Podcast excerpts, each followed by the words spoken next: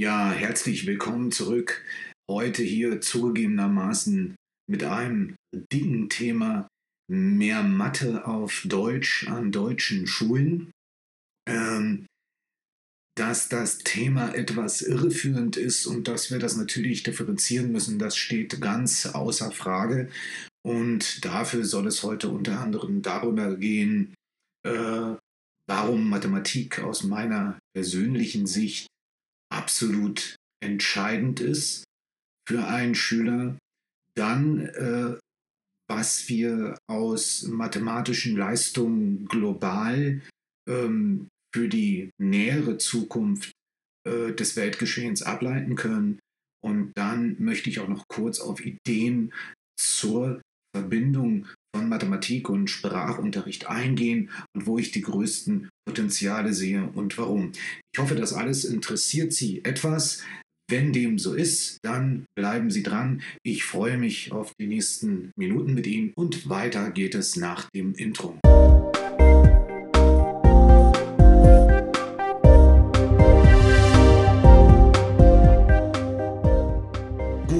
Ich denke, das ist eigentlich äh, ein sehr alter Hut, dass man ähm, als Lehrer oft ähm, auch äh, an Schulen hört, brauche ich dieses Mathematik, brauche ich das Mathematik, was ich hier lerne. Ich denke, das hat sich auch jeder im Prinzip als äh, Schüler gefragt, ähm, zumindest die meisten von uns, ob wir jetzt, ähm, ja, äh, brauche ich die binomischen Formeln nochmal? Ne? Gute Frage. Ne? Ähm, die müssten wir mal klären. Brauche ich die binomischen Formeln nochmal? Ähm, dann äh, äh, kommt dazu, dass natürlich heute auch immer mehr Studenten an, an Universitäten diese Frage stellen. Ne? Also wir haben diesen, diesen Trend, äh, dass immer mehr Studenten auch an Universitäten in Betriebswirtschaftslehrgängen, in Volkswirtschaftslehrgängen ähm, ne, die, die Frage stellen, äh, äh, ist das nicht zu schwierig? Äh, ja, Abiturienten stellen ja auch äh, mittlerweile jetzt schon die Frage in Deutschland, ist das Abitur ähm, nicht zu schwierig? Ähm, und vor allem geht es dabei natürlich immer um die naturwissenschaftlichen Prüfungsfächer ähm, äh, ne, und Mathematik äh, im Besonderen.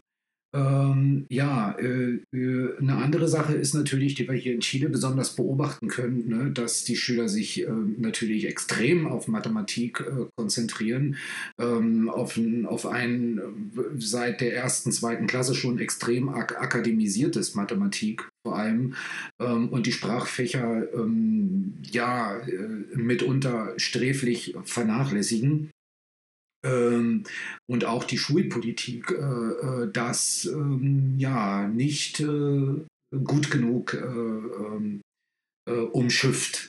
Ja, äh, sondern gewähren lässt. Und ähm, dass das ein ganz großes Problem ist, darauf werden wir im dritten Teil später nochmal ähm, zu sprechen kommen müssen. Ähm, gut, äh, aber vielleicht zur Frage, äh, warum ist Mathe wichtig? Warum, äh, warum entscheidet schon in frühen Jahren eigentlich äh, äh, Mathematik äh, und die mathematischen Fähigkeiten des Schülers über, auch entscheidend über se seine Zukunft?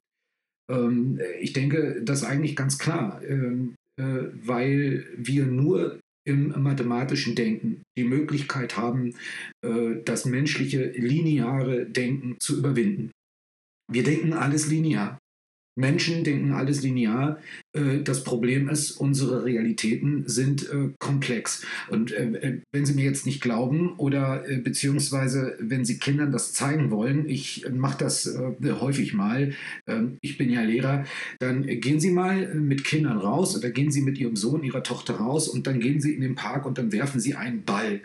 Ähm, und stellen Sie sich ruhig 20 bis 30, je nachdem wie gut Sie werfen können, 40 Meter auseinander dann werfen sie einen Ball und dann äh, sagen sie ihrem Kind, es soll mal beobachten, ähm, was es macht, um diesen Ball zu fangen. Und was es letztendlich macht, ist, es justiert also sozusagen seine Position ähm, im Beobachten der Flugbahn des Balls im Raum. Ja, äh, äh, tariert es seine eigene Position nach vorne oder nach hinten aus. Ähm, äh, das ist also, äh, wir denken nur linear. Ähm, ein anderes Beispiel dafür wäre zum Beispiel, Sie hören äh, in den Nachrichten, ne, dieses Jahr war das Wirtschaftswachstum 1,5 Prozent. Äh, das finden Sie dann erstmal gut. Wenn Sie hören würden, es war minus 1,5 Prozent, dann finden Sie das wahrscheinlich äh, nicht so gut. Wahrscheinlich aber nur aufgrund der Tatsache, dass da ein Minus davor ist. Ähm, äh, was das aber eigentlich heißt, das wissen Sie gar nicht. Und dass der erste Fall beziehungsweise der zweite Fall prinzipiell auch durchaus noch ein positiver Fall sein kann. Äh, das wissen sie nicht, weil ne, wir, wir mit Verhältnismäßigkeiten, mit komplexen Zusammenhängen nicht umgehen können. Dafür ist der Mensch in seinem Denken erstmal nicht geeignet.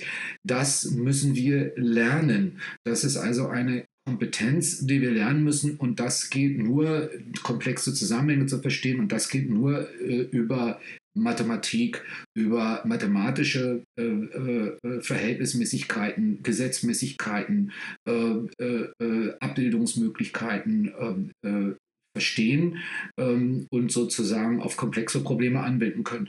Und wenn Sie mir nicht glauben, also ich nee, gehe nicht davon aus, dass Sie mir nicht glauben, ähm, ich erkläre das meinen Kindern immer so, ähm, das äh, haben sie ja überall. Das haben sie heute überall. Wenn sie Kundenverhalten ähm, äh, äh, analysieren müssen, wenn sie Absatzchancen von Produkten ausrechnen müssen, wenn sie Absatzverhalten voraussagen müssen, wenn sie Kostenpreise voraus äh, äh, bzw. kalkulieren müssen für Produkte, äh, dynamische Kostenpreiskalkulationen machen müssen, wenn sie Zuliefererverhalten analysieren müssen, wenn sie Lagervolumen praktisch auch dynamisch errechnen müssen, das müssen sie als Unternehmer drauf haben. Sie müssen Mathematik als Unternehmer drauf haben. Wenn Sie keine Mathematik als Schüler drauf bekommen, dann können Sie später auch nicht erfolgreich unternehmen. Das heißt, wenn wir erfolgreiche Unternehmer, eigenständige Menschen bilden wollen an den deutschen Schulen, dann müssen wir ähm, also ganz genau darauf achten, dass unser Mathematikunterricht schon mal ja, einen, einen ganz hohen Standard erfüllt. Ähm, äh, und es ist dein Geld als Unternehmer, es ist deine Verantwortung, es ist äh, eben dein Erfolg oder dein Fracasso, dein, dein Misserfolg. Ähm, jetzt kann man sich äh, Kompetenz immer ähm, einkaufen. Das ist richtig, auch als Unternehmer. Ich kann mir Kompetenz einkaufen, aber Kompetenz ist eben sehr teuer. Und äh, ja, erstens gebe ich Kontrolle ab, wenn ich Kompetenz dazu kaufe ähm, ja, äh, gebe ich Kontrolle ab und zweitens ähm, erzeuge ich Kosten. Das bricht äh, den meisten Unternehmern selbst mit den besten Ideen oft sehr frühzeitig schon ähm, äh, wirtschaftlich das Genick. Ähm, also äh, mein Punkt ist also, äh, was muss ein Kind unbedingt im Mathematikunterricht äh, bis zur Oberstufe verstehen? Es muss verstehen also, dass es also lineare, lineares Wachstum gibt, dass das was anderes als, ist als exponentielles Wachstum, dass das was anderes ist als hyperbolisches Wachstum. Also es muss verschiedene Wachstumsmodelle ähm, verstehen und äh, einordnen können und im besten Fall muss es die auch äh, multifaktorell darstellen können. Das hört sich jetzt ein bisschen äh, äh ja, äh, überzogen an, aber darum geht es meiner Meinung nach äh, tatsächlich. dass natürlich es nicht nötig ist, dass jedes Kind jetzt Differential Differentialgleichungen ähm, ja, also ableiten kann. Gut, das ist vielleicht dann eher was, ähm, was sie dann schon in komplexeren Ingenieursstudien machen müssen, aber und äh, können sollten. Aber äh, Mathematik ist hier ganz entscheidend äh, für die Zukunft des Menschen. Äh, ich würde so weit gehen, äh, äh, es ist ganz egal, wie viele sprachliche Fähigkeiten sie sich draufdrücken ähm, und erreichen, ohne basische ohne eine basische Profundisierung in den, äh, in den mathematischen, im mathematischen Verständnis ähm, sind äh, vor allem in Zukunft, darauf wenn wir jetzt im zweiten Teil eingehen müssen, äh, ähm, ja, sind, sind da dem eigenen äh, Wachstum äh, im Leben doch schon Grenzen gesetzt. Hier müssen wir wirklich ähm, auch aufpassen an den Schulen. So, dann äh, äh, äh will ich Ihnen jetzt mal, will ich mit Ihnen mal die, die, die Hypothese kurz wechseln, die ähm, Perspektive äh, und mal schauen, äh, ja, was passiert denn global mit Mathe? Also ähm, äh, ich will da nicht auf alles eingehen. Äh, äh, wenn ich wenn ich es schaffe, ihm Lust zu machen darauf, äh, diese größeren Zusammenhänge und Zahlen mal zu recherchieren, dann reicht das vollkommen aus. Aber äh, ich, ich schaue mir das mit Ihnen mal an. Wir können uns das mal anschauen am Vergleich von Deutschland mit einem, mit einem sehr kleinen ostasiatischen Land. Und dieses ostasiatische Land, äh, äh, das heißt äh, äh Südkorea. Und äh, in Südkorea war es so, dass wir im Jahr 1994, also äh, zwischen Deutschland äh, und Südkorea, bestand bei den PCT-Patentanmeldungen das Verhältnis von 22 zu 1. PCT-Patentanmeldungen, das will ich jetzt gar nicht so genau erklären, aber da können Sie sich vorstellen, das sind die Patente, die übermorgen was wert sind. Das sind die Patente, auf die es wirklich ankommt. Das heißt also, 1994 hat Deutschland 22 mal mehr von diesen PCT Patenten, Patentanmeldungen gehabt als Südkorea. So, wie sieht das 2019 aus? Das sind also 6 plus 19, das sind also 25 Jahre später. 2019 sieht das so aus, dass das Verhältnis ist 1 zu 1. Für eine PCT-Patentanmeldung äh, aus Südkorea, ja, steht noch eine und nicht mehr 22, wie ähm, vor zweieinhalb Jahrzehnten. Ähm, gut, also äh, äh, es gibt äh, heute ungefähr 50 Millionen Südkoreaner. Äh, äh, ja, also auch demografisch haben sie aufgeholt und äh, das sind, ja, also die stehen gegenüber 83 Millionen Deutschen.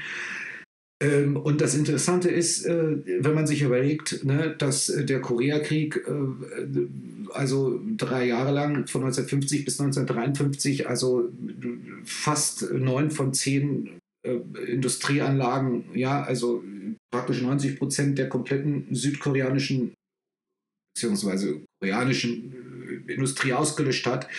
Ähm, und dass die äh, äh, Südkoreaner dann äh, noch aufbauen mussten, als die Deutschen schon nach dem Zweiten Weltkrieg acht Jahre lang wieder aufgebaut hatten.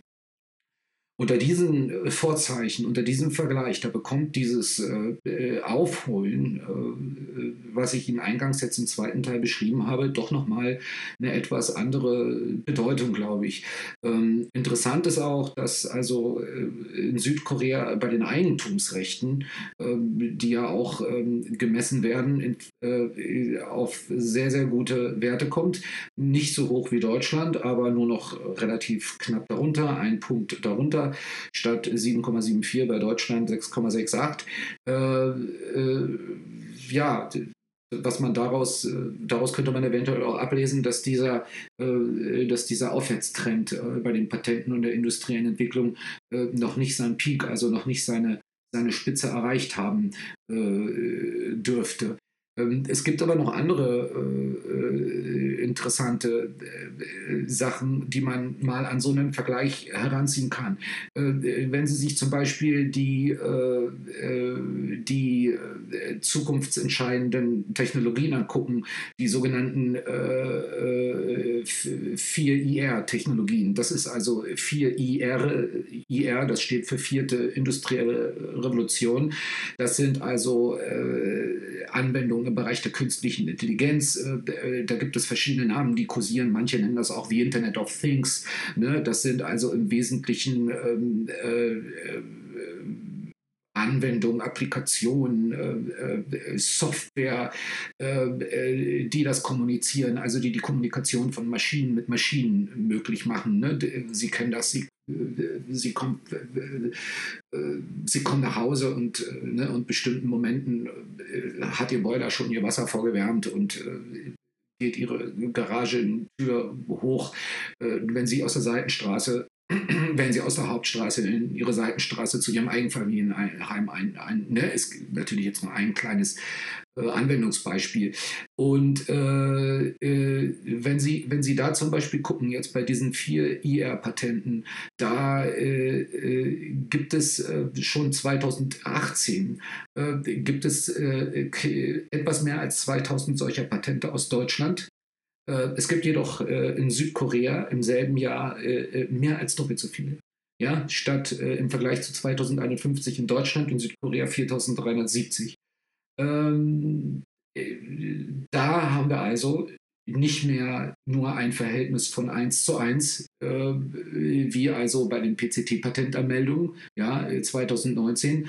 Äh, da äh, haben wir also schon ein Verhältnis von 2 zu 1.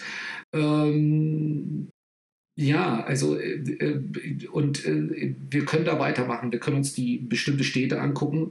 Also äh, äh, Seoul und Tokio haben jeweils knapp, knapp 10% der vier IR-Patente ähm, unter sich. Äh, München schafft 1,1% und Stuttgart 0,9%. Ähm, das ist noch nicht Nil, ja, also das ist noch nicht nichts, aber, äh, aber es ist schon verdächtig nah, ne, äh, verdächtig nahe an der Nullmarke äh, und sollte uns zu denken geben. Ja, und ähm, jetzt ist halt die Frage, jetzt können Sie sich natürlich fragen, was hat das alles mit, äh, mit ähm, Mathe zu tun? Äh, dazu will ich äh, gleich kommen. Ähm, aber bleiben wir nochmal bei dem Beispiel. Äh, was kann man tun? Äh, wir könnten jetzt mehr Geld für, für Bildung ausgeben. Die Frage ist, äh, wird das was bringen in der Masse? Wird es, ich, wird es auf Masse etwas bringen, mehr Geld äh, für Bildung auszugeben? Also äh, wir haben äh, zwischen 2005 und 2018 in Deutschland äh, haben, wir, haben wir im Mittel 17,3 Milliarden Euro ausgegeben für Bildung. 3,2 Prozent äh, des Bruttoinlandsprodukts äh, äh, geht in die Forschung und Entwicklung. Ähm, das ist ungefähr so viel wie Japan, aber immer noch weniger als Südkorea. In Südkorea sind das 4 Prozent. Ähm, die Sache ist, ich, ich denke, und jetzt kommen wir ein bisschen zurück zur Mathematik und warum die mathematischen Grundfähigkeiten so gut ausgeprägt sein sollten. Ähm, sie können noch so viel Milliarden Euro oder Pesos Chilenos oder ja, Eckes investieren, ähm, damit dieses Geld, äh, damit diese Investitionen Früchte tragen, brauchen sie die Leute, äh, die diese Mittel zum Besten einsetzen. Ja, und ihre Ideen nach vorne bringen können, können. Äh, und das wird man nicht erreichen mit ja, einem immer höheren Prozentsatz an Humanwissenschaftlern ne? oder jetzt irgendwie, sagen wir mal, ja, kommunikationsorientierten Studienrichtungen. Das wird man nur erreichen können mit einer ganz, ganz starken und einer ganz, ganz definierten Aufstellung im MINT-Bereich. Mathematik, Informatik, Naturwissenschaften und Technik. Äh, ja, weil äh, es hört sich schön an, äh, viel von viel zu investieren, aber viel von viel zu investieren. Äh, und jetzt sind wir wieder bei meiner Eingangsüberlegung. Äh, erinnern Sie sich an ein Beispiel mit, ne, mit dem Kind und dem Park und mal das lineare Denken. Äh, viel von viel zu investieren muss nicht gut sein viel von viel zu investieren kann äh, ein hohes Risiko sein, wenn die Investitionsbedingungen äh, äh, gar nicht da sind. Ja, und hier sind die vormals genannten Zahlen im Bereich der vierten industriellen Revolution ähm, eventuell auch schon als Warnung zu verstehen. Ähm, wenn wir jetzt ein bisschen auf die, auf die Mathe-Ergebnisse eingehen, das wollten wir jetzt im zweiten Teil auch noch machen, ähm, dann äh, fällt zum Beispiel auf, dass im PISA 2018 äh, da werden ja äh, auch äh, mathematische Fähigkeiten gemessen. Äh, Im PISA hatte Südkorea 2018, also ähm, unter 1015-Jährigen, 69 äh, ähm, Kinder identifiziert, die also fortgeschrittene mathematische Kenntnisse haben. Ähm, in Deutschland sind es äh, ähm, 28. Äh, das sind jetzt summa summarum 20, 20, 40, 48, 56. Das sind schon, ja, das, das sind dann in Südkorea schon, ist schon ungefähr der Faktor 2,5. Ja, 2,5 mal mehr äh, mathematisch Fortgeschrittene auf 1015-Jährige in Südkorea als in Deutschland. Ähm, drei Jahre vorher beim, beim TIMS 2015, wir werden jetzt gleich noch über den TIMS 2019 reden, wenn wir nach Chile gucken, äh, beim TIMS 2015. Der TIMS ist im mathematischen Bereich da ja also wesentlich noch differenzierter aufgestellt. Ähm, da hat man unter 1000 südkoreanischen Kindern, also äh, äh, 409 äh, mit fortgeschrittenen ähm, äh, äh, mathematischen Fähigkeiten äh, ausgemacht und in Deutschland aber äh, nur 53 identifiziert. Hier äh, können Sie sich mal den Faktor verdeutlichen. Also 53 äh, mal 50 mal 8 sind 400. Äh, ja, also äh, das ist fast achtmal, sagen wir mal, wahrscheinlich so ungefähr 7,7 oder 7,8 mal mehr äh, Kinder von 1000 Kindern, die mathematisch, äh, ja, im mathematischen Bereich fortgeschrittene Kenntnisse haben. Äh, der TIMS wird, äh, ich glaube, in der, Ende der vierten und Ende der achten Klasse gemessen. Ich will nicht lügen, da, da, da gucken wir gleich nochmal rein. Ähm, ja, äh, was heißt das alles für uns? Ne? Was, äh, was wird das heißen für die Welten, in, in denen wir leben? Und, und, unsere Schüler leben in der Welt äh, Chile, Südamerika im engeren Sinne, aber vor allem halt Chile ne? und dann in den Teilwelten Kerneuropa.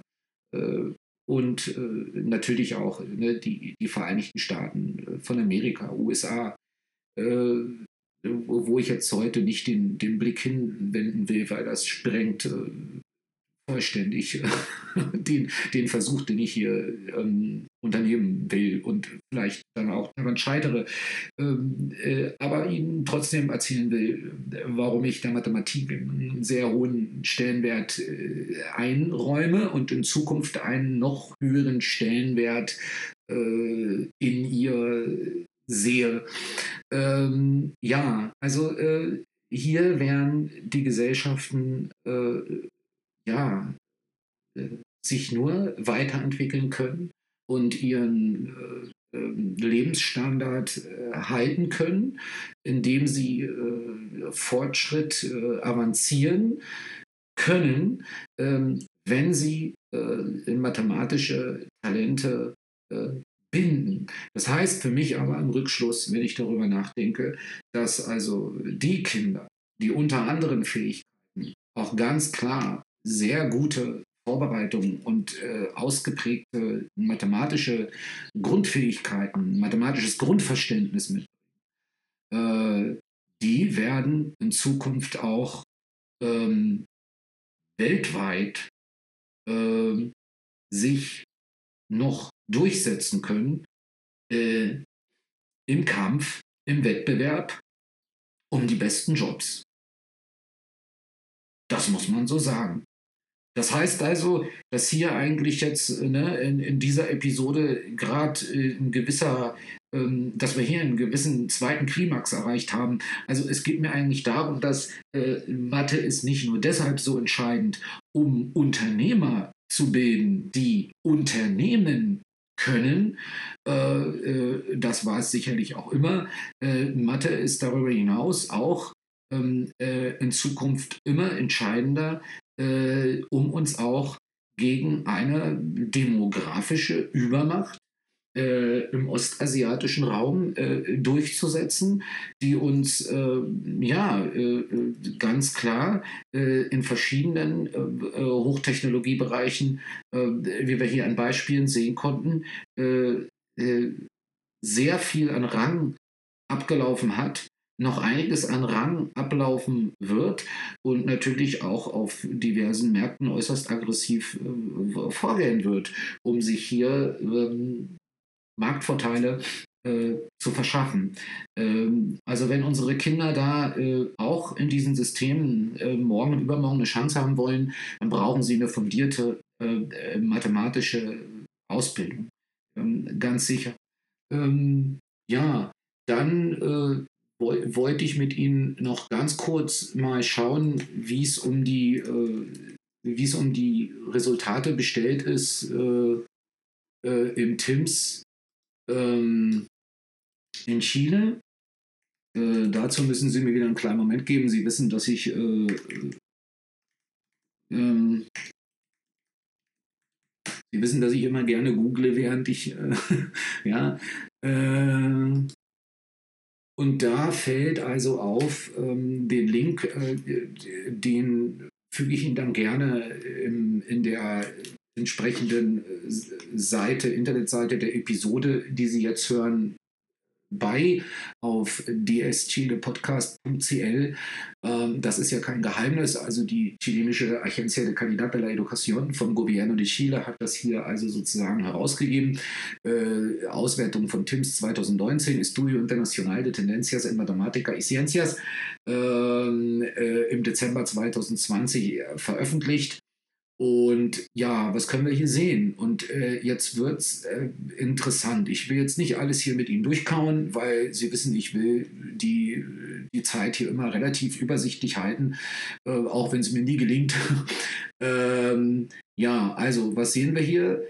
Wir können also erstmal kann ich Ihnen das ganz kurz sagen. Also ähm, die äh, äh, internationale Studie über Tendenzen in Mathematik und Wissenschaften, äh, die heißt also TIMS und die wird gemacht, ja, ich hatte also recht, in der vierten und ähm, in der achten Klasse äh, wird das gemessen. Ähm, und jetzt können wir mal gucken, ähm, wie wir abgeschnitten haben. Also äh, die, die Studie wird alle vier Jahre gemacht. Äh, äh, es war jetzt also so, dass sie gemacht worden ist im letzten Jahrhundert 95, 99 und in diesem Jahrhundert 2003, 07, 011, 15 und 2019 zuletzt. Äh, da nehmen 460 Länder daran teil auf fünf Kontinenten. So, ähm, was können wir sehen? Also ganz interessant, in Südamerika ist es nur Chile, das teilnimmt. Äh, das ist doch schon, finde ich, ganz ordentlich. Das, das finde ich, ist zielführend, sollte weiterhin gemacht werden und lässt hoffen. Äh, dass hier Leute am, teilweise am Werk sind, die was von ihrem Handwerk verstehen. Ähm, und äh, was wird also evaluiert? Äh, also in Mathematik äh, werden in der vierten Klasse also die, die Nummern, äh, Numeros, Geometrie und Daten äh, evaluiert. Sie sehen schon, ne, dass das hier im Prinzip drei Bereiche der Mathematik sind, die natürlich äh, äh, unheimlich wichtig sind, äh, äh auch später erstmal überhaupt schon ins Berufsleben einzusteigen, nicht wahr? Also Grafiken lesen, ähm, äh, Umfrageresultate darstellen, ähm, Experimente festhalten in den Naturwissenschaften, äh, Werte vergleichen, Werte zueinander ins Verhältnis setzen, ganz wichtige Sachen. Ähm, in der achten Klasse werden dann auch Nummern, Algebra, Geometrie, Geometrie, Daten und äh, äh, Probabilität, äh, Wahrscheinlichkeit geprüft. Auf welchem Niveau das nun genau passiert, äh, da bin ich kein Spezialist. Das äh, dürfen Sie mich jetzt nicht fragen. Ich äh, will aber da Ihnen das zeigen, was ich ganz interessant finde. Also erstmal in beiden in beiden Bereichen, Mathematik und äh, Naturwissenschaften, befindet sich Chile also ganz weit unten in der, im Messbereich äh, von TIMS. Ähm, es gab jetzt 2019 äh, äh eine Verbesserung in der achten Klasse in Mathematik und Naturwissenschaften.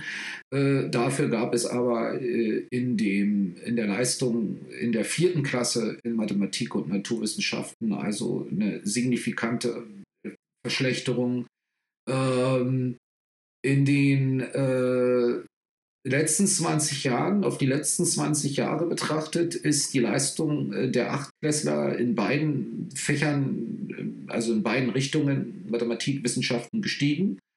Äh, allerdings 18 bis 30 Prozent, also 1,8, also knapp 2 bis 3 von 10 äh, Schülern in Chile ähm, äh, besitzen auf beiden Niveaus nicht äh, nicht mal basische Kenntnisse, die evaluiert werden können. Ähm, das ist also im Vergleich zu allen äh, Ländern, zu fast allen Ländern in, äh, katastrophal, in denen diese Studie äh, durchgeführt wird. Ähm, äh, wenn Sie sich jetzt erinnern an die Zahlen, die ich Ihnen im zweiten Teil jetzt am Anfang genannt habe, ähm, äh, die knapp 500 Südkoreaner, ne, die im Alter von 15 Jahren mathematisch, also fortschrittliche ähm, äh, Kenntnisse aufweisen. Äh, da ist das in Chile hier so. Wir sind äh, in einem Prozent. Wir liegen bei einem Prozent. Äh, ja, also das heißt äh, umgerechnet zehn. Ja, also Achtung, ein Prozent ist ja einer von 100. Ne? Ich hoffe jetzt, dass ich nicht massakriert werde von Mathelehrern, die hier zuhören, aber ja, das hieße dann, wenn wir das auf 1000 hochrechnen, ne? 10. Das heißt, äh, äh, wo die Deutschen, äh, ich habe es jetzt vergessen, aber ich glaube, es waren weniger als 50, nicht wahr? Oder 53, wo die Deutschen, also sagen wir mal 50 haben von 1000, ne? haben wir 10. Das heißt, noch einmal fünf weniger als Deutschland äh, äh, ja, das also äh, äh, zehnmal weniger hat als äh, Südkorea. Ähm, übrigens äh, liegen diese Zahlen wie bei Südkorea so ähnlich im, im, großen südasiatischen Raum. Also die Zahlen von Japan, China sind nicht anders. Ja, damit man sich mal ausmalen kann, ja, welchem hohen Wettbewerbs, äh, ja, in welchem hohen Wettbewerbsniveau wir, wir eines Tages mitspielen werden müssen. Äh, ja, äh, wollen wir hier nochmal reingucken? Ich äh, glaube, äh, ja, also wenn Sie Chile in den Ländern sehen, 2019 Mathematik vierte Klasse, dann liegt also Chile auf dem äh, 8, 1, 2, 3, 4, 5, 6, 7, 8 letzten Platz. Und hinter Chile liegen dann nur noch der Oman, Saudi-Arabien, Marokko, Kuwait, Südafrika, Pakistan und die Philippinen.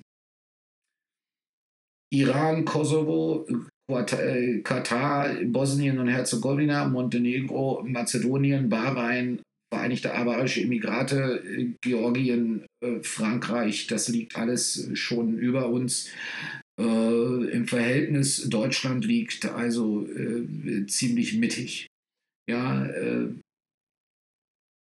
hm, ja, also ja, das sagt auch was aus, denke ich. Ähm, was wir uns auch noch angucken können, also die Leistung gegen in der, in der, in der vierten Klasse äh, äh, äh ging die durchschnittliche Leistung äh, immer weiter nach unten. 2011 in Tims von 462 Punkten auf äh, im Median 2015 459 Punkte auf äh, jetzt ähm, im Median 441 Punkte. Äh, ja, gut. Und dann, was vielleicht auch noch interessant ist am Ende, wenn Sie sich das angucken wollen, ähm, ne, also wenn wir uns vorstellen, äh, eine Grafik mit vier Quadranten, äh, horizontal mittig, also ist die, die Punktzahl im, äh, äh im TIMS und äh, die, die Achse in der Mitte sind genau die, die 500 Punkte, äh, also das Minimum, also, also der Quatsch, die durchschnittlich erreichte Punktzahl. Ähm, und die vertikale äh, Achse, Quatsch, und die, äh, und die horizontale Achse ist dann äh, die, der prozentuale Anteil, äh, äh, der in, vom Wirtschafts-, äh, also von, von den Gesamtausgaben des Staates, die in die der Anteil dieser Gesamtausgaben des Staates in die, in die Bildung dann liegt also Chile im unteren rechten äh, Quadranten. Ja, das heißt also, das heißt also, wir geben äh, dieser, dieser Grafik nach ca. 5,3 bis 5,4 Prozent des Gastos Publicus, also der, der staatlichen äh, Ausgaben pro Jahr in Bildung aus, investieren sie in Bildung, ähm, erreichen aber äh, ja, äh, erreichen, äh, also liegen mit 440 Punkten circa äh, 60 Punkte unter den Medianpunkten, also unter den 500 Punkten, die der, die der Median sind ne, im, äh, in den mathematischen Kompetenzen in der, in der vierten Klasse. Äh, mit uns in diesem schlechtesten Quadranten praktisch, äh, also warum schlecht? Äh, ne? Also hohe, hoher Anteil ne, äh, vom Gasto Publico in die, ne, und äh, Poco Outcome. Also, wie würde ich das auf Deutsch sagen? Also, also, also, also, also, also kein Return, also kein Return of Investment. Das ist ja eigentlich das Problem. Ne? Relativ hohe Ausgaben, prozentual, aber kein Return of Investment. Und da liegen wir eigentlich mit zwei anderen Ländern nur in diesem schlechtesten Quadranten, wo eben ne, der, äh, äh, wo der Return of Investment basicamente Zero ist. Und das sind die Länder Frankreich und Neuseeland. Ne? Frankreich und Neuseeland. Die Franzosen investieren fast genauso viel Prozent wie wir, ähm, äh, liegen aber mit so circa 470 Punkten, würde ich jetzt mal hier so schätzen, vielleicht 480 Punkten eher äh, noch etwas weniger unter dem äh, Median und Neuseeland äh, investieren mehr. Die investieren, wenn man hier dem Glauben schenken darf, 6,2 bis 6,3 Prozent ähm, in Bildung jährlich des Gastopublikus und äh, liegen etwas weniger weniger tief als Frankreich unter dem Median. Also ich schätze mal vielleicht so 480 und Frankreich 478, 477 Punkte. Ja, ähm, das äh, äh, wäre jetzt mal noch ein anderes Thema für eine andere Folge, aber das äh, widerspiegelt eigentlich auch gut äh, das äh, Problem, was sich seit äh, ungefähr 15 bis 25 Jahren in der Bildung immer mehr abzeichnet. Also mehr Investition bringt nicht mehr Bildungserfolg. Ja, äh, auch wenn da viel gestritten und diskutiert wird, ich meine, notieren Sie es jetzt als meine persönliche Meinung, aber ähm, mehr Investition in Bildung äh, bedeutet äh, kein, also die Wahrheit ist, dass ich unsere Limits doch äh, eventuell schon erreicht sind. Also es gibt äh, Bildungsforscher und Intelligenzforscher durchaus namhafte Koryphäen, ähm, die auch schon nachgewiesen haben, dass der Intelligenzquotient äh, sinkt. Nicht wahr? In einigen Gebieten der Welt ähm, machen das an verschiedenen Faktoren fest, aber äh, äh, führen unter anderem auch auf die These hin, dass ja, also wir hier noch so viel investieren können, aber praktisch ähm, an unsere Grenzen stoßen. Ähm, die interessante äh, Frage, aber weil das jetzt eine Frage für mich ist, die jetzt hier heute nicht, nicht relevant sein soll, äh, will nicht sagen, dass sie nicht relevant ist. Darüber würde ich auch gerne noch mehr lesen, vielleicht auch mal eine Folge machen aber dann vielleicht wesentlich determinierter als heute, ähm, mit noch mehr Zahlen und mehr Zusammenhängen. Ich, aber die Frage, die, die für mich heute hier äh, in Bezug auf Mathematik auch, auch weiter bestehen bleibt, ist dann eigentlich die, ähm, ne, was geben wir unseren, äh, also wie bauen wir die Schulen auf, was geben wir unseren Kindern mit, äh, damit sie in diesen Szenarien, die eben keine Kaffeesatzleserei sind, sondern ganz nüchtern nüchterne Analyse dessen, was es heute schon gibt und wie sich das aufs Morgen auswirken wird. Was geben wir diesen Kindern mit? Wie, wie gestalten wir Unterricht? Wie gestalten wir Schule? Was ist, äh, und, und, und, und, und wenn man diese Frage beantworten will, das ist eine sehr große Frage. Die Frage kann diese Episode hier kaum beantworten. Aber um diese Frage anzugehen, muss ich mir kleine Fragen stellen. Und die erste kleine Frage, und jetzt sind wir genau beim Thema dieses äh, dieser Episode, dieser Folge. Die erste kleine Frage, die ich mir stellen muss, ist, ähm, äh, was brauchen die Kinder?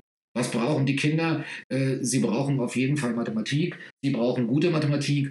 Und jetzt äh, äh, würde ich mit Ihnen gerne vielleicht noch in den dritten Teil gehen, in den allerletzten Teil. Und da habe ich ja praktisch auch eingangs gesagt, ja, was kann Sprache da leisten? Was, kann Sprache, was hat Sprache damit zu tun? Sie, Sie könnten ja jetzt auch sagen, wir könnten ja, wenn wir uns jetzt, äh, äh, jetzt nicht nur virtuell, sondern auch ähm, äh, ähm, haptisch gegenüber sitzen würden, dann könnten, könnten Sie jetzt durchaus berechtigt die Frage stellen und könnten sagen, aber was hat Sprache damit zu tun? Das ist eine Aufgabe der Mathematik. Das ist eine Aufgabe des Mathematiklehrers. Das ist eine Aufgabe der Mathematikfachabteilung oder der Mathematikdidaktik oder der Mathematikpädagogik oder des mathematisch-pädagogischen Studiums. Äh, Lira, Lari, äh, Löffelstiel oder wie auch immer man da auf Deutsch jetzt sagt. Ähm, aber darum geht es gar nicht. Also ich, ich sehe eigentlich drei Sachen, die ich in diesem dritten Teil kurz noch rausstellen will.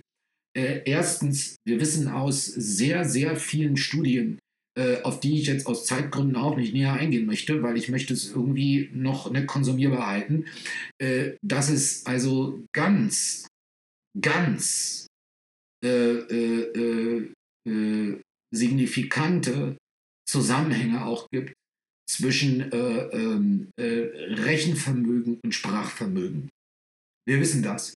Ähm, äh, äh, wir, wir müssen es aber auch gar nicht erstmal aus der, äh, äh, ja, irgendwie jetzt aus der, aus der Empirie kennen oder jetzt empirisch in den Studien, das, was gemacht worden ist, nachvollziehen. Wir, wir wissen es auch aus dem Alltag. Auch der Lehrer weiß es einfach aus dem Alltag. Ne? Sehr oft sind die Schüler, die in den Sprachen relativ signifikant schneller vorankommen, auch Kinder, die im Rechnen keine allzu großen Probleme haben. Das wird gern verwechselt. Das wird gern andersrum gesagt, ähm, weil die Menschen von sich selbst sagen, ne, also ich, mir liegt das Rechnen nicht, mir liegt das Humanistische, Humanistische ne, mir, mir liegt das, ja, äh, äh wissen Sie, äh, das mag äh, zum Teil in, in einer trivialen Beobachtung auch der Fall sein, aber trotzdem, auch hier gilt wieder, äh, ich muss hinter die Sachen gucken. Es gibt keine, es gibt keine einfachen Wahrheiten. Es gibt nur sehr, es gibt nur komplexe Zusammenhänge, die, die sich mehr oder weniger gut abbilden lassen.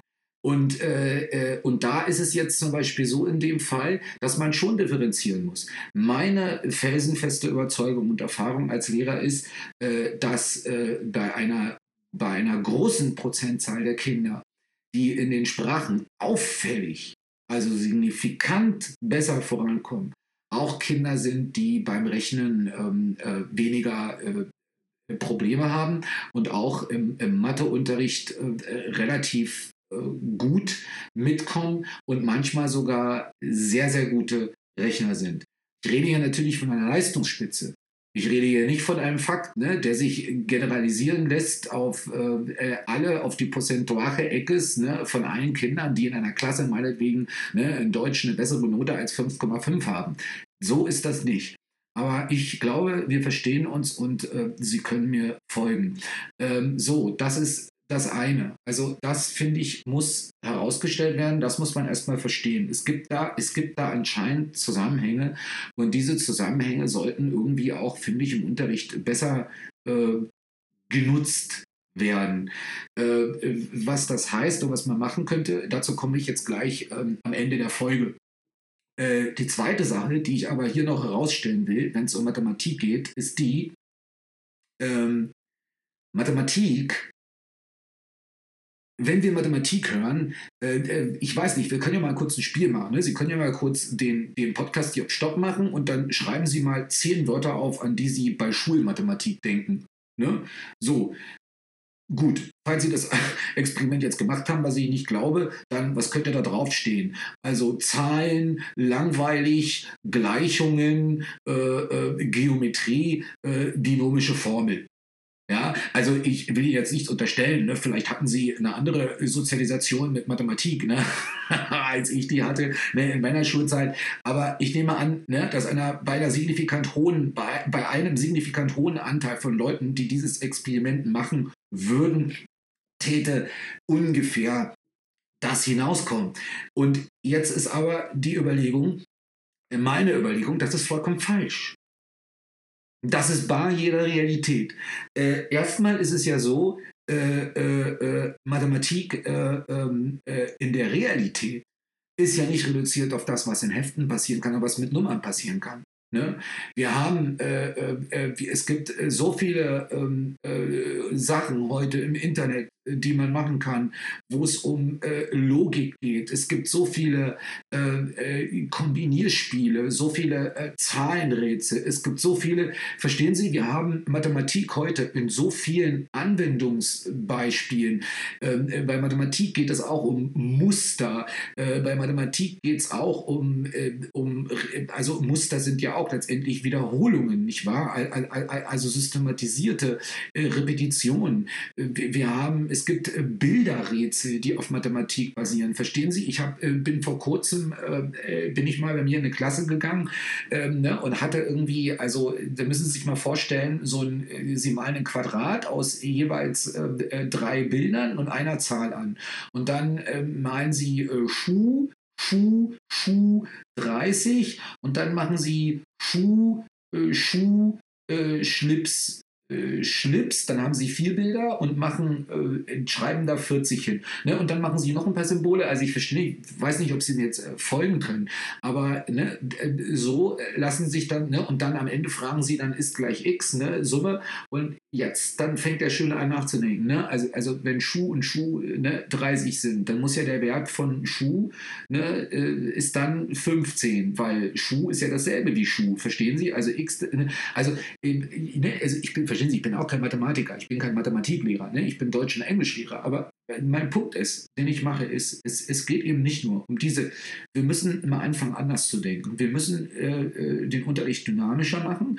Wir müssen überlegen, in welchen äh, Altersniveaus äh, lassen sich welche auch Anwendungsbeispiele von äh, Mathematik und vor allem Daten, von, von Datenerhebung implementieren. Weil Datenerhebung, das ist, äh, das ist die Zukunft von morgen. Keine Leute werden mehr Geld verdienen äh, und bessere Jobs haben äh, in der Welt, nicht von übermorgen, nicht von überübermorgen, sondern in der Welt von morgen, als Menschen, die mit Daten umgehen, umgehen können werden. Menschen, die Daten äh, herauslesen können, Menschen, die Daten verarbeiten können, maschinell Menschen, die äh, äh, äh Maschinenauswertung äh, von Daten lesen und wieder zum Einsatz bringen können. So, das sind die Felder, wo in Zukunft äh, das Geld gemacht wird und äh, das sind die Felder, wo zukünftig die Firmen auch wachsen werden, wo die meisten Industrien entstehen werden. wenn wir an den deutschen Schulen also Kinder für morgen ernsthaft vorbereiten wollen, dann werden wir uns das angucken müssen. Wenn wir das nicht tun, werden unsere Kinder im äh, Wettbewerb äh, äh, keinerlei Chancen haben. Und ich denke, äh, das haben Sie jetzt auch etwas abgelesen aus den Zahlen, die ich in den ersten beiden Teilen äh, genannt habe. Äh, dann jetzt als letztes, und damit will ich es dann bewenden lassen, weil es ist ja wieder nur ein Impuls. Ne? Es, es soll eine Impulsfolge sein, ähm, aber ähm, äh, jetzt hatte ich ja äh, so provokativ äh, in dem Folgentitel geschrieben, mehr Mathe auf Deutsch an deutschen Schulen. Und jetzt könnte ja die berechtigte Frage ganz am Ende sein, ne? ja Micha, aber was ist das für ein Quatsch auf Deutsch? Das sind ja, wir haben Deutsch als Fremdsprache, das sind Kinder, die wachsen in Chile auf, die sprechen als Muttersprache Spanisch und die sollen erstmal ihr Mathe gut auf Spanisch können und dann können wir das ja machen und dann ist das gut.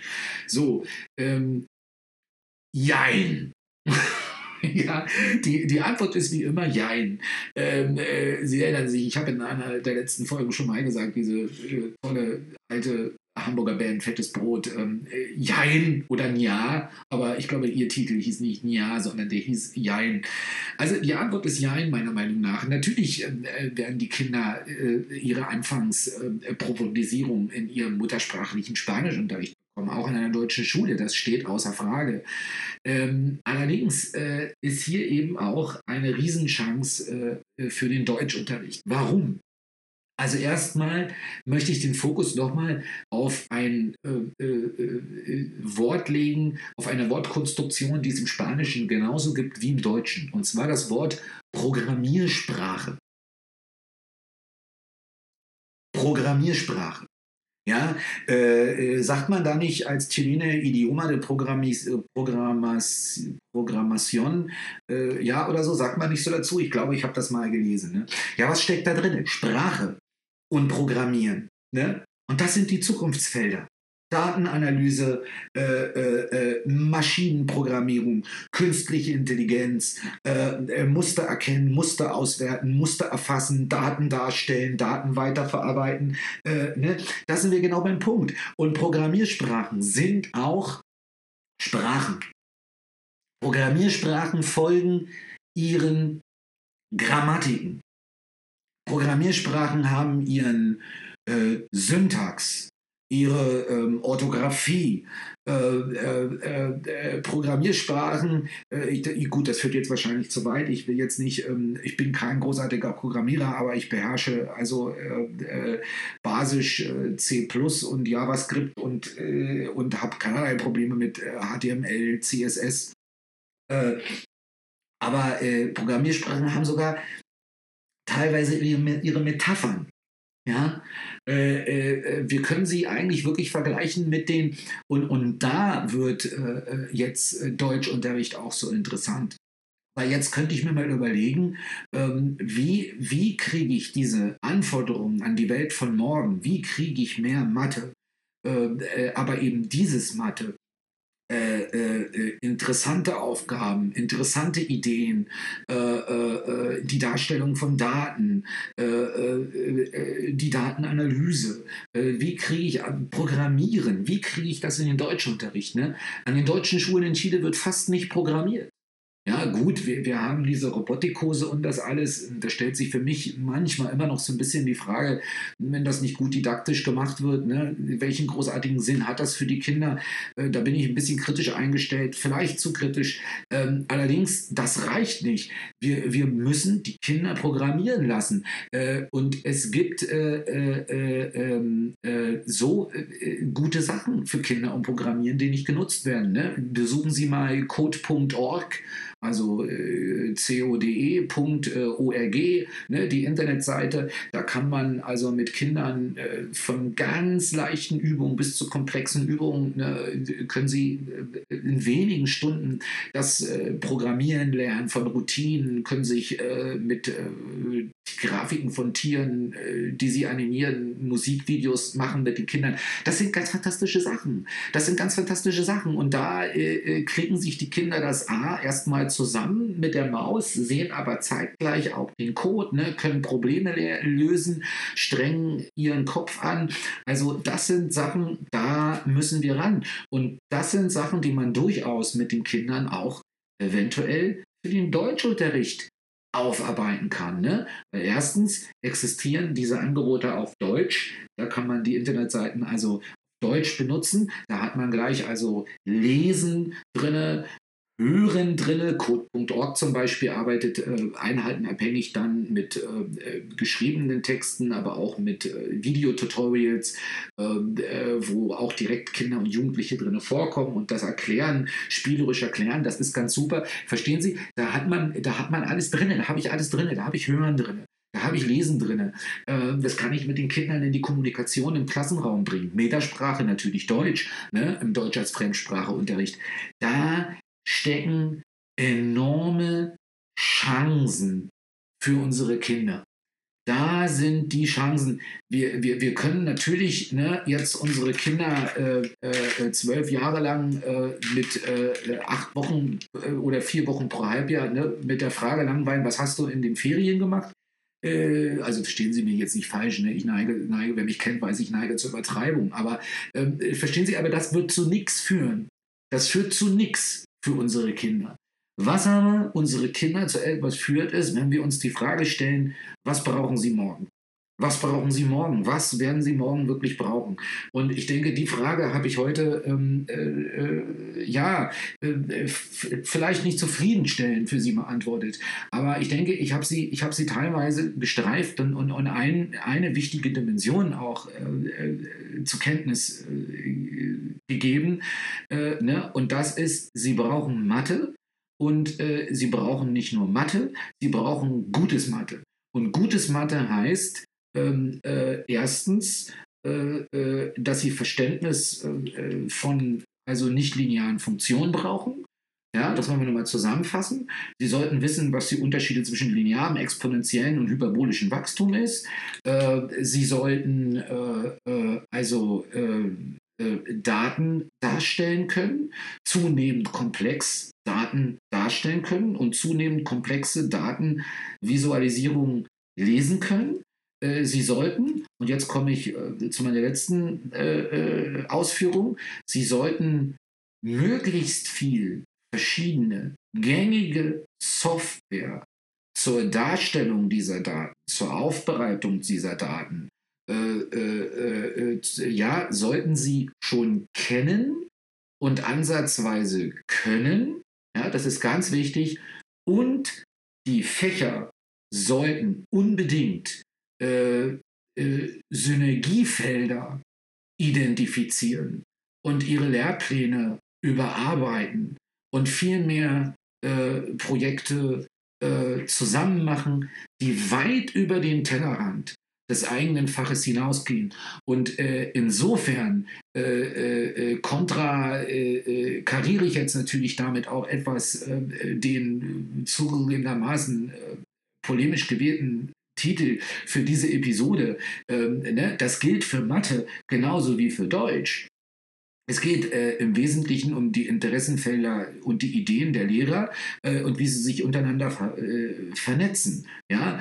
Aber äh, ich könnte mir durchaus vorstellen, dass man mit Schülern interessante Sachen machen kann, zeitgleich im Mathe- äh, und im Deutschunterricht oder im Mathe- und Physikunterricht, äh, Entschuldigung, im Mathe- und Deutsch, Mathe, Physik, Deutschunterricht, wie auch immer, aber an realen Aufstellungen, äh, Entschuldigung, an realen Aufgabenstellungen mit realen Zahlen, mit Datenvisualisierung, mit äh, beginnenden äh, Programmiersprachen, Programmieranwendungen, vor allem im Internet und so weiter, ähm, zu arbeiten. Da sollten wir ran auch wenn es nicht einfach ist. Und vielleicht gibt es ja auch schon Bestrebungen an anderen deutschen Schulen, ähm, sicherlich weltweit auf jeden Fall, aber auch hier in Chile, von denen ich nichts weiß, die genau das machen. Und deshalb gilt auch hier, wie immer, ähm, wenn Sie dazu hier eine Meinung haben, wenn Sie mir, ob Sie mir widersprechen, ähm, ob Sie mir Recht geben, ob Sie mir Recht geben, allerdings ganz andere entscheidende Aspekte sehen, oder ob Sie vielleicht sogar etwas im Unterricht machen, sei es an einer deutschen Schule in Chile oder an einer anderen Schule, was in diese Richtung geht, dann bitte, bitte, bitte ähm, kommen Sie auf äh, www.dschilepodcast.cl und äh, berichten Sie uns davon in einem Kommentar. Ich würde mich sehr freuen und möchte mich an dieser Stelle hier von Ihnen verabschieden und hoffe, dass die eine oder andere Idee ähm, noch etwas nachwirkt. Ähm, herzlichen Dank und viele Grüße aus Chile.